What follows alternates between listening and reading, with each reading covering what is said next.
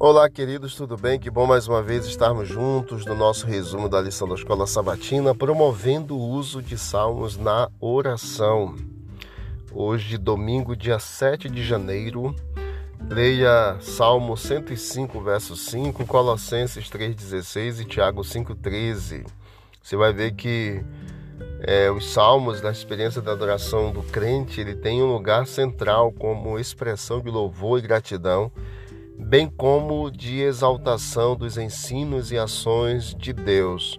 Ao longo de todos esses três meses, nós veremos muitos salmos e os estudaremos no contexto em que surgiram. A grande questão é como então devemos ler os salmos. Primeiramente, leia cada salmo fazendo uma reflexão simples e em seguida ore. Refletir sobre o salmo envolve analisar diferentes aspectos de cada salmo, o modo como o salmista se dirige a Deus e as razões da oração. Considere também como, como sua situação corresponde à situação do salmista e como o salmo pode ajudá-lo a organizar sua experiência. Você ficará surpreso exatamente com a frequência com que será capaz de relacionar suas experiências com o que está escrito ali e vê-las reproduzidas também nos salmos. Se algo no salmo desafiar você, considere, por exemplo, se ele corrige suas falsas esperanças presentes sobre algo que você esteja enfrentando.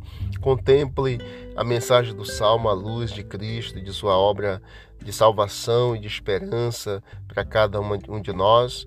Todos nós somos beneficiados sempre que olhamos para tudo na Bíblia à luz de Cristo e da cruz que ele teve que carregar em nosso lugar. Além disso, procure novos motivos que o salmo apresenta para a oração e pense na importância deles para todos nós. Peça que Deus, queridos, coloque Sua palavra em seu coração, na sua mente se o salmo corresponde à situação de alguém que você conheça, interceda em oração por essa pessoa.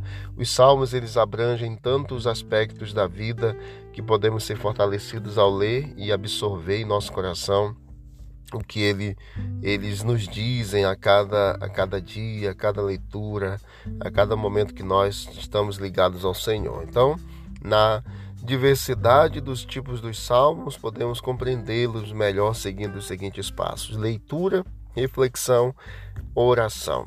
O modo como o salmista se dirigir a Deus e as razões das orações traz riquíssimos conteúdos, aprendizados que devemos estar atentos a cada dia. Que Deus abençoe. Vamos orar.